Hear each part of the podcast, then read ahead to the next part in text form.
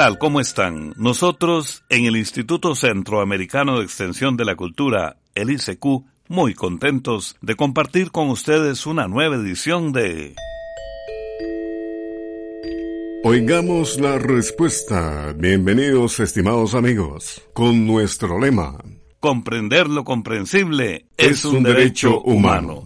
Gracias a las preguntas que ustedes amablemente nos envían, conoceremos hoy aspectos tan interesantes como cómo se puede hacer para que el café germine más rápido. También nos daremos cuenta si existían los charros antes de la llegada de los españoles. Sabremos por qué algunos niños nacen con dientes. Amigos, les invitamos a ponerse muy cómodos y a descubrir con nosotros estos interesantes temas.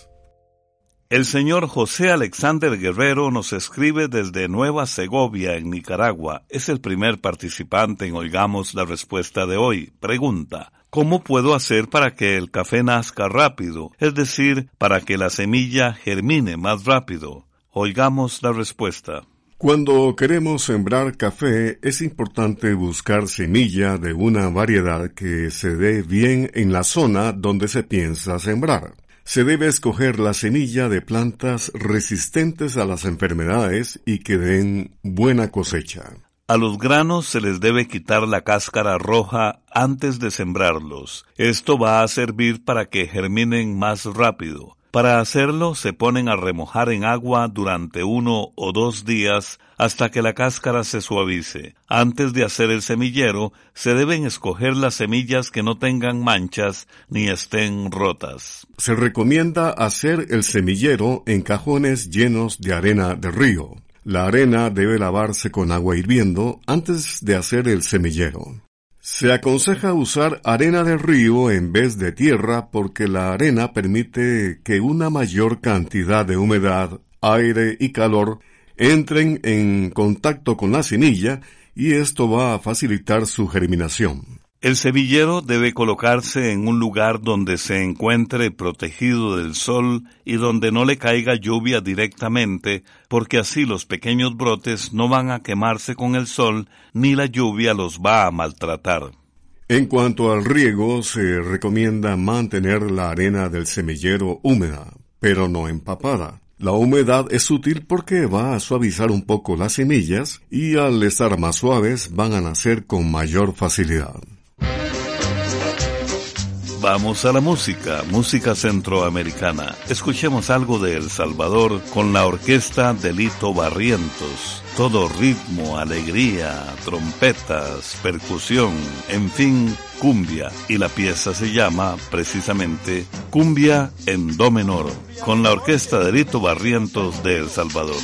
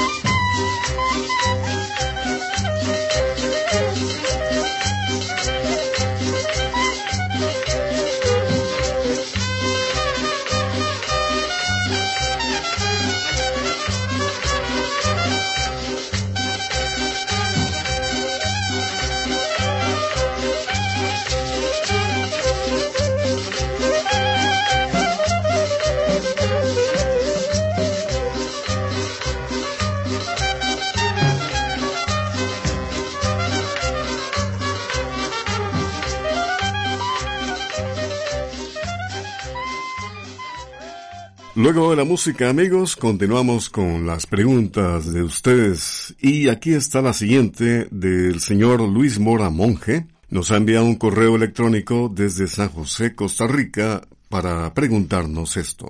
¿La existencia del charro mexicano es anterior a la llegada de los españoles? Escuchemos la respuesta. Charro es como se les dice en México a los jinetes o vaqueros que visten un traje especial compuesto de chaqueta corta, pantalón ajustado, camisa blanca y sombrero de ala ancha. Los charros no existían en México antes de la llegada de los españoles, porque fue hasta después de la conquista que los europeos empezaron a traer a nuestro continente los primeros caballos y después las reses. Cuando los españoles llegaron a México, no dejaban a los indígenas montar a caballo porque para ellos, para los españoles, solo debía hacerlo la gente de la clase dominante. Fue hasta después del año 1600, a medida que los españoles trajeron ganado y que las haciendas o ranchos ganaderos empezaron a crecer, que se les permitió a los indígenas y mestizos montar para que realizaran las labores propias de los ranchos. Fue así como estos jinetes empezaron a mostrar sus grandes habilidades, no solo en el manejo del caballo, sino también en el manejo del lazo, la monta de toros y otros quehaceres propios de los vaqueros o jinetes que trabajan en los ranchos ganaderos habilidades que fueron mejorando con el tiempo hasta que nació la charrería, que es como se le llama a la exhibición de todas esas habilidades propias de los charros mexicanos. Con el tiempo los charros empezaron a organizarse en asociaciones que se fueron extendiendo por todo el país. Así fue naciendo la llamada charrería organizada, que viene a ser como un deporte que se practica en plazas o redondeles, donde se muestran todas esas habilidades propias de los jinetes o vaqueros mexicanos, conocidos como charros. Cabe decir que el traje típico de los charros, como el que generalmente vemos en las películas, empezó a usarse por allá del año 1800. Antes de esto, los trajes eran más sencillos, pero se fueron adornando con el tiempo. En México, la charrería se considera una tradición cultural tan importante que la UNESCO ha querido declararla Patrimonio de la Humanidad para que sea conocida por las futuras generaciones, y el charro se ha convertido en un símbolo que refleja la cultura y la identidad nacional de México. Y bien amigos, ya que hemos estado hablando de la charrería que refleja la cultura y la identidad nacional de México, nada mejor que presentarles una canción interpretada por Vicente Fernández, cuyo título es El charro mexicano. Mis espuelas de amoso, mi carrillera plateada, mi pistola niquelada y sin reproche o deshonro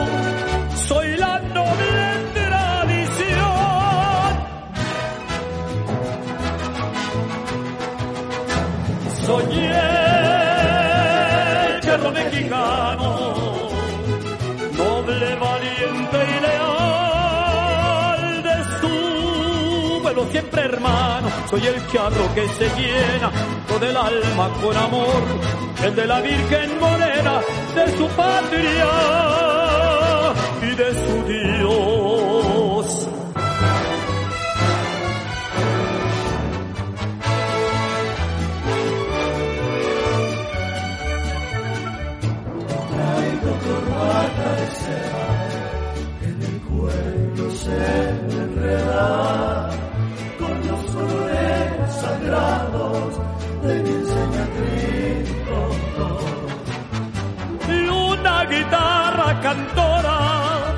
Cantarle a la que adora. Este charro enamorado, mexicano de nación.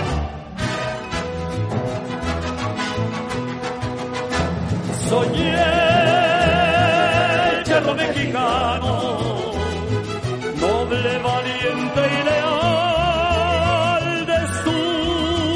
siempre hermano, soy el charro que se llena todo el alma con amor, el de la Virgen Morena, de su patria y de su Dios.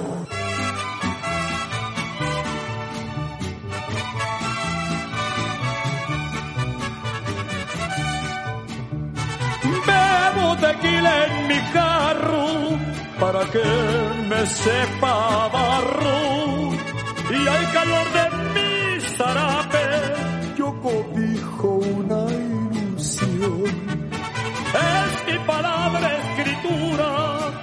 es mi lema la bravura.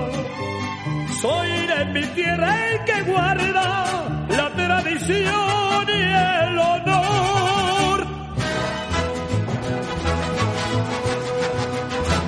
Soy el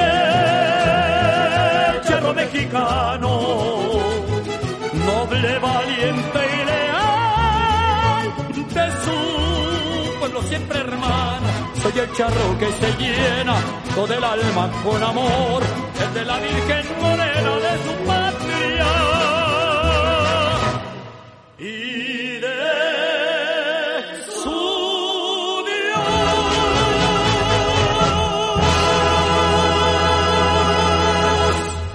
Si desea hacernos llegar su pregunta a través de una llamada telefónica, nuestros teléfonos son código de área 506, número 2225-5338 o 2225-5438.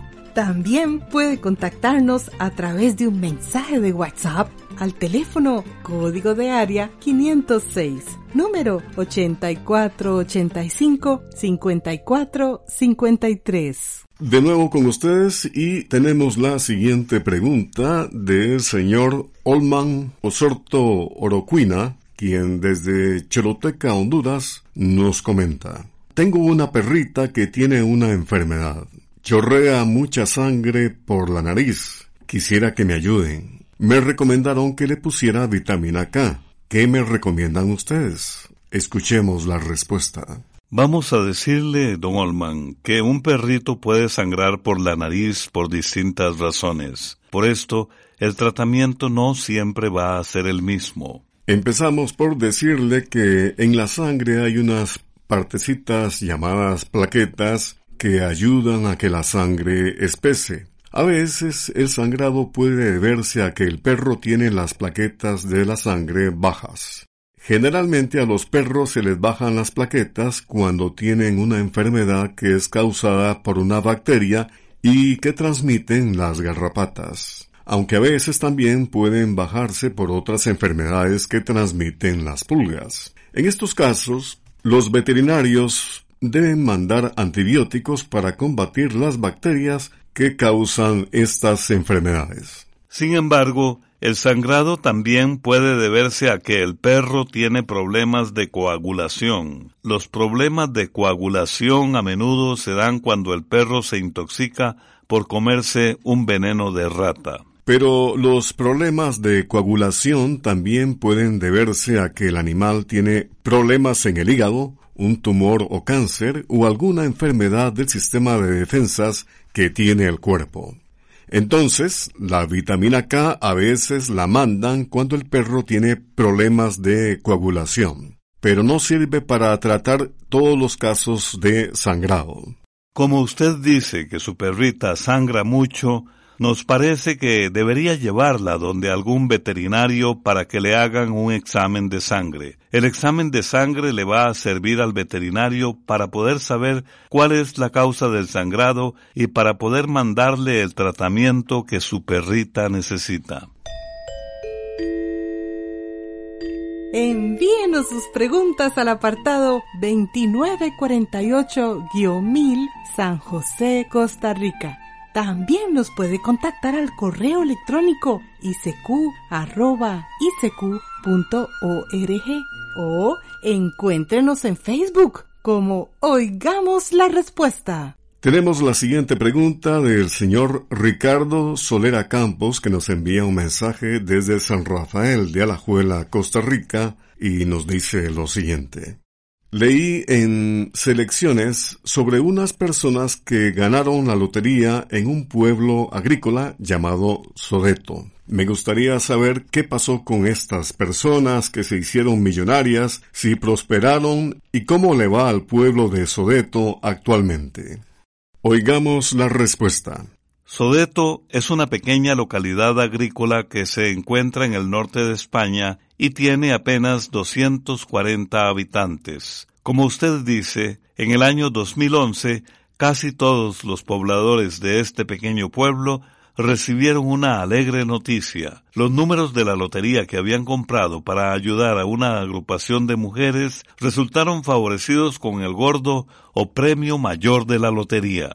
Lo que llama la atención es que a pesar de este afortunado hecho, los habitantes del pueblo no han hecho alarde de su riqueza y el pueblo no ha cambiado mucho. Los habitantes de Sodeto siguen llevando una vida sencilla y continúan haciendo las labores agrícolas que hacían antes de ganar la lotería, solo que se encuentran mucho más tranquilos que antes. En esos años España estaba en medio de una crisis económica. Muchos jóvenes de Sodeto habían tenido que irse a buscar trabajo a otras ciudades cercanas. Se puede decir que el premio mayor de la lotería cayó en el pueblo como un gran regalo del cielo porque sirvió para que los agricultores pudieran pagar las deudas que los ahogaban después de haber pasado por una gran sequía. Además, gracias a este premio pudieron comprar maquinaria y todo lo que necesitaban para poder continuar con las labores del campo. Casi nadie decidió tomar el premio para irse del pueblo con sus ganancias. Más bien, algunos de los jóvenes decidieron volver para comprar tierra y construir casas. Según parece, la tranquilidad económica también trajo un ligero aumento en la población algo que no sucedía en bastante tiempo. Pero en general se puede decir que la vida en Sodeto no ha cambiado mucho después de que pegaron el gordo o premio mayor de la lotería. No se han levantado casas lujosas y las costumbres siguen siendo las mismas, pero definitivamente este fue un acontecimiento que trajo tranquilidad económica a las familias en un tiempo realmente difícil por el que estaban pasando lo que, por supuesto, fue motivo de una gran alegría para toda la gente del pueblo de Sodeto. Amigos, vamos a deleitarnos con una hermosa canción del grupo Voces Universitarias de Honduras de los años 60, una canción dedicada a la Virgen Morena de Honduras y a la cuna de Francisco Morazán. Escuchemos Corrido a Honduras. Ella es mi patria querida y también fue de Morazán. Tiene su virgen morena, a quien sus hijos venimos a adorar. Por eso quiero que sepa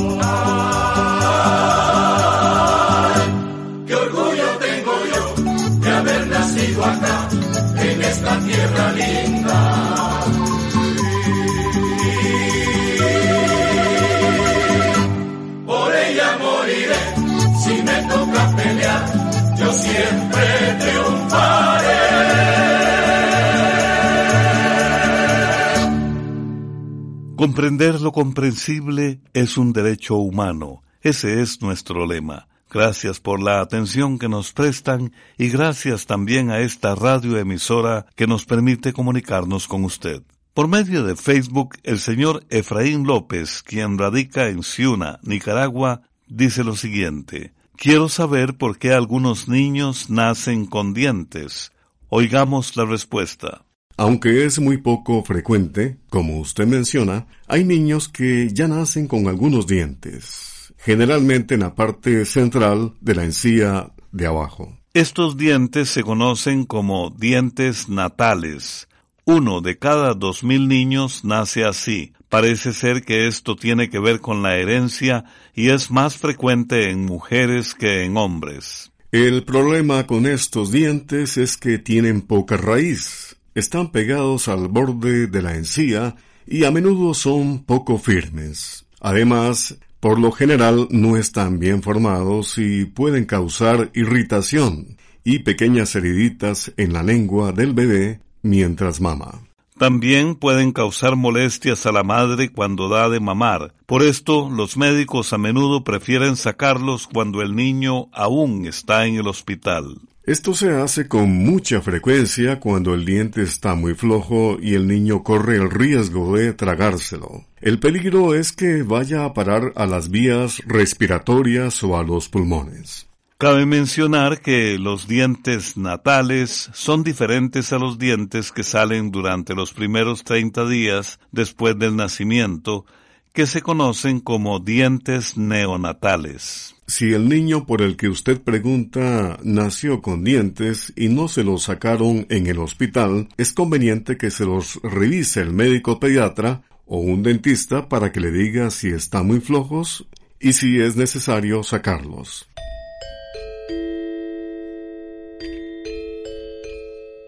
El señor Harley Rojas Salazar nos envía un mensaje por medio de WhatsApp para preguntar lo siguiente. ¿De dónde son originarios unos frijoles grandes, muy sabrosos, que se conocen como cubaces? ¿Con qué otros nombres se conocen los cubaces y cómo les dicen en inglés? También me gustaría saber qué sustancias nutritivas contienen y si es verdad que este tipo de frijol, los cubaces, sirven como abono porque ayuda a enriquecer el suelo aportándole gran cantidad de nitrógeno. Oigamos la respuesta. Como usted dice, don Harley, los frijoles que en Costa Rica se conocen como cubaces son unos frijoles grandes muy sabrosos que se comen tiernos con verdura o secos como el frijol común y que muchas personas preparan con carne de cerdo. Estos frijoles también se comen fríos como ensalada, acompañándolos con una vinagreta hecha con aceite de oliva, vinagre, cebolla y chile. Los cubaces son nativos de nuestro continente. En algunos lugares los conocen como frijol cubá, ayocote, chamborote, piloy, ixtapaxcal y chilipuca, entre otros nombres. Hasta donde hemos podido averiguar, en Estados Unidos esta clase de frijol se puede encontrar en el suroeste del país, pero casi únicamente los consumen personas procedentes de México y posiblemente los conocen como piloyes, que es como les dicen en México. En cuanto al valor alimenticio, vamos a decirle que al igual que todos los frijoles, los cubaces se consideran una buena fuente de proteína vegetal. Además, contienen carbohidratos que dan energía y pequeñas cantidades de vitaminas y minerales que son sustancias muy importantes para el cuerpo. Contienen, sobre todo, calcio, fósforo y hierro. En cuanto a si los cubaces sirven para abonar el suelo, vamos a decirle que, en realidad, todos los frijoles sirven como abono, aunque hay algunas variedades como el frijol mucuna o frijol terciopelo que son mejores para esto. Las matas de frijol sirven como abono porque en las raíces tienen como una especie de pelotitas y en esas pelotitas viven unas bacterias. Esas bacterias no son dañinas, más bien son buenas. Lo que hacen las bacterias es que toman el nitrógeno que hay en el aire y lo transforman para que la planta pueda aprovecharlo. El nitrógeno es usado por las plantas para producir hojas y les permite mantenerse de un color verde. Esta es la razón por la que se dice que las matas de frijol sirven como abono.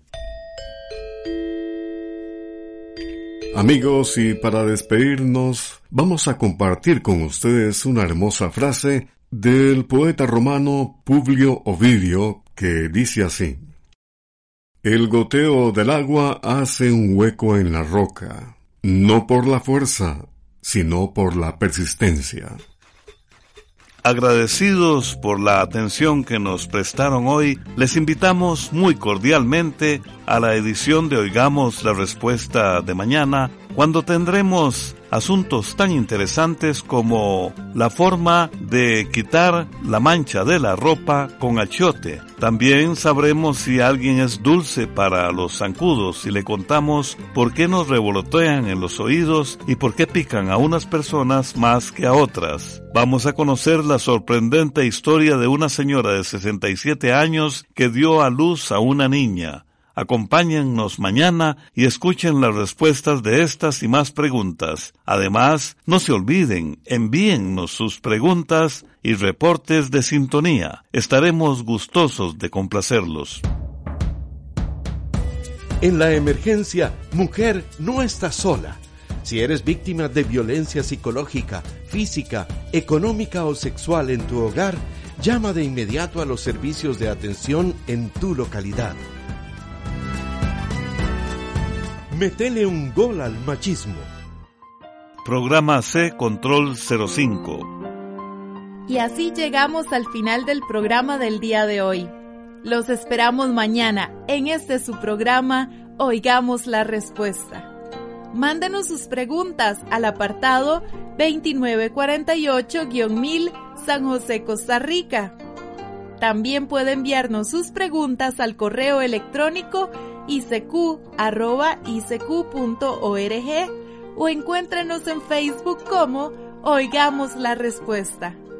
O llámenos por teléfono, código de área 506, número 2225-5338 o 2225-5438. Recuerde que comprender lo comprensible es un derecho humano.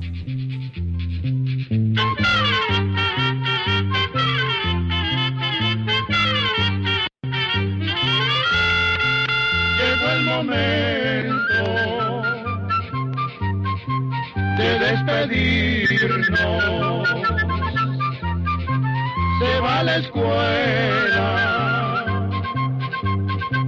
se va cantando